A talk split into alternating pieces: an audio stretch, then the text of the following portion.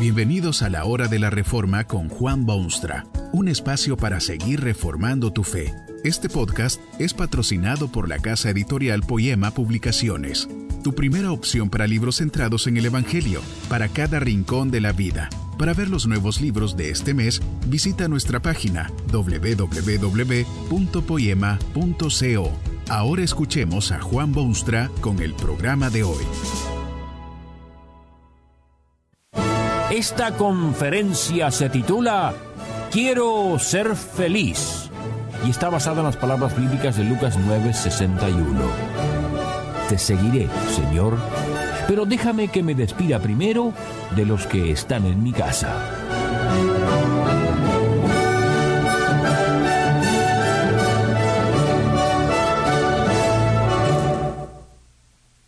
Es cosa interesante observar lo que la gente considera divertirse o ser feliz.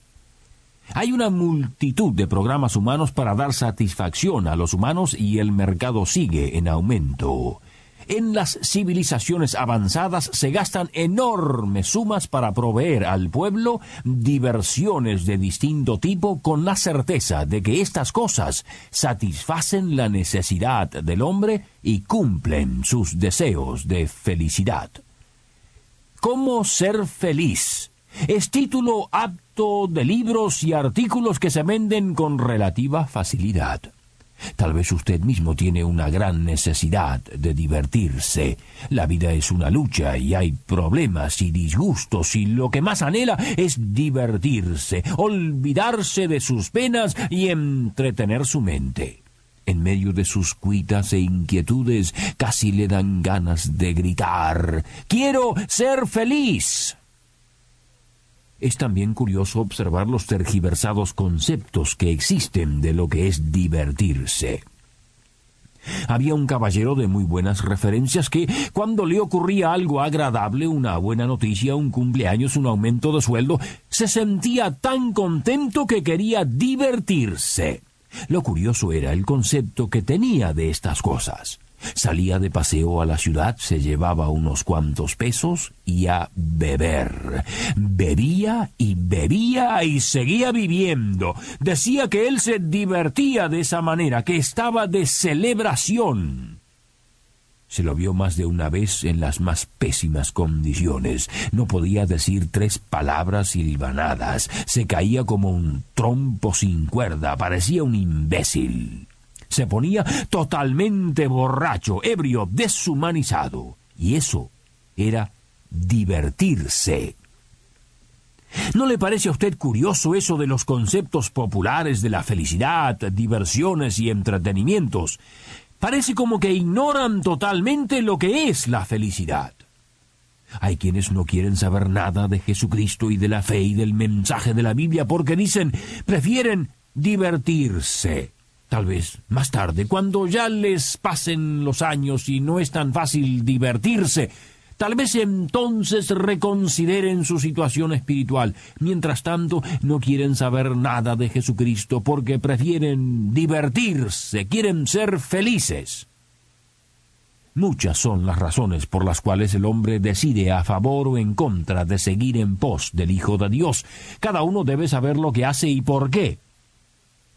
Pero eso de no querer seguirle por preferir divertirse es una falsedad, o por lo menos un malentendido. Hay por lo menos tres razones por las cuales la felicidad está precisamente en seguir a Jesús y no en algún otro sendero. Hace mucho tiempo, cuando Cristo andaba por este mundo, los hombres se vieron ante la misma alternativa. En cierta oportunidad alguien se acercó y le dijo a Cristo que quería seguirle. Jesús le advirtió que tal paso no sería fácil, que había que contemplarlo bien porque las zorras tienen guaridas y las aves de los cielos nidos, mas el Hijo del Hombre no tiene dónde recostar su cabeza. Usted ve que Jesucristo mismo hace ver que seguir en pos de Él requiere renunciamiento y sacrificio. Poco después de decir estas palabras, Cristo invitó a uno de los presentes a hacer ese sacrificio y seguirle. Esto es lo que el apelado respondió. Señor, Déjame que primero vaya y entierre a mi padre. Y otro le dijo, Te seguiré, señor, pero déjame que me despida primero de los que están en mi casa. Estas personas preferían sus cosas, sus diversiones, sus preocupaciones terrenales al sacrificio de ir en total renunciamiento en pos de Jesucristo.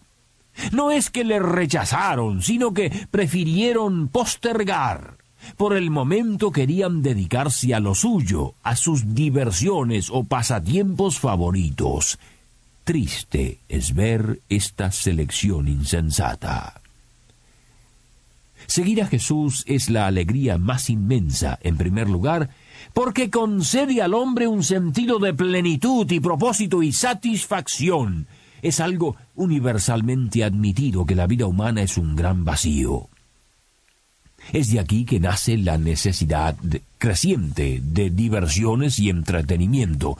El hombre siente una necesidad imperiosa de divertirse, de estar en fiestas, de oír música, de distraerse, de hacer algo emocionante.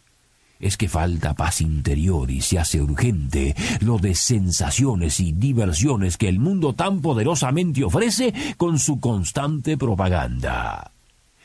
Estos proveedores de diversiones y entretenimientos aportan algo muy valioso a la vida moderna, pero usted sabe que estas cosas, al fin de cuentas, no satisfacen ni producen felicidad duradera.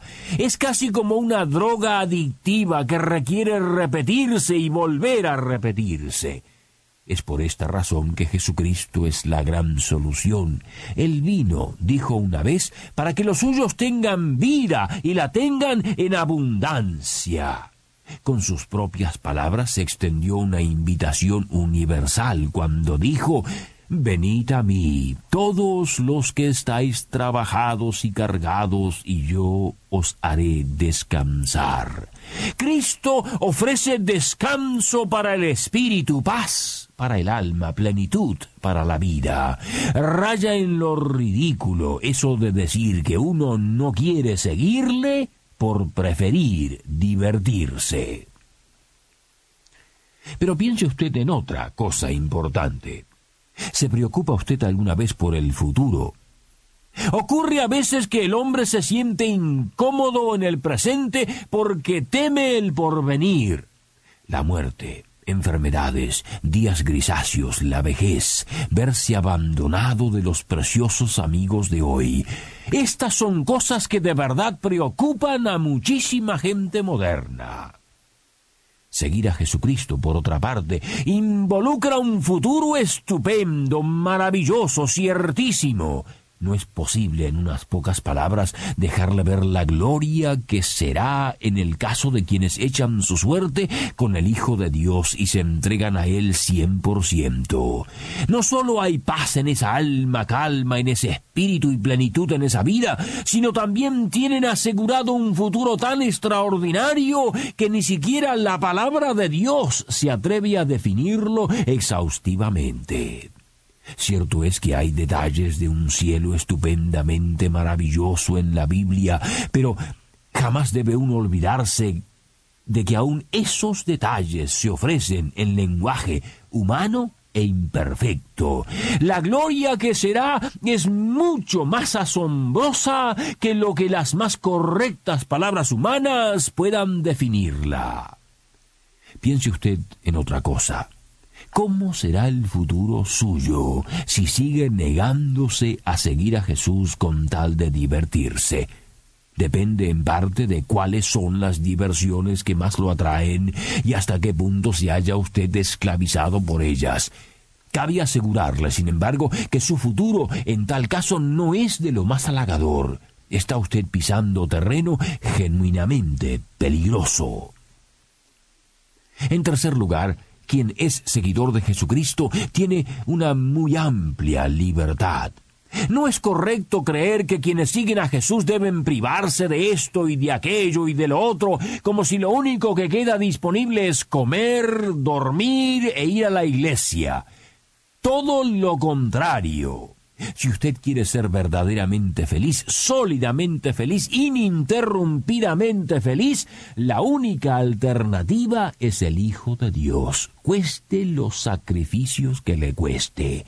¿Qué cosas hay en esta vida que un creyente genuino no puede tocarlas ni hacerlas para divertirse? Dios ha dado a los suyos una amplísima libertad de acción sobre el escenario del mundo. En efecto, Dios le da la libertad de hacer todas las cosas que usted pueda imaginarse, salvo lo que está mal, lo ilegal, lo que sea pecado, lo que lleve a destrucción eterna y amargura diaria y luego inapagable remordimiento. Estas cosas sí Dios se las prohíbe terminantemente, porque si usted es creyente, es hijo de Dios. Dios como amantísimo Padre no quiere que usted se haga daño. No hay una sola cosa buena y legítima que no le esté permitida a quien sirve a Jesucristo.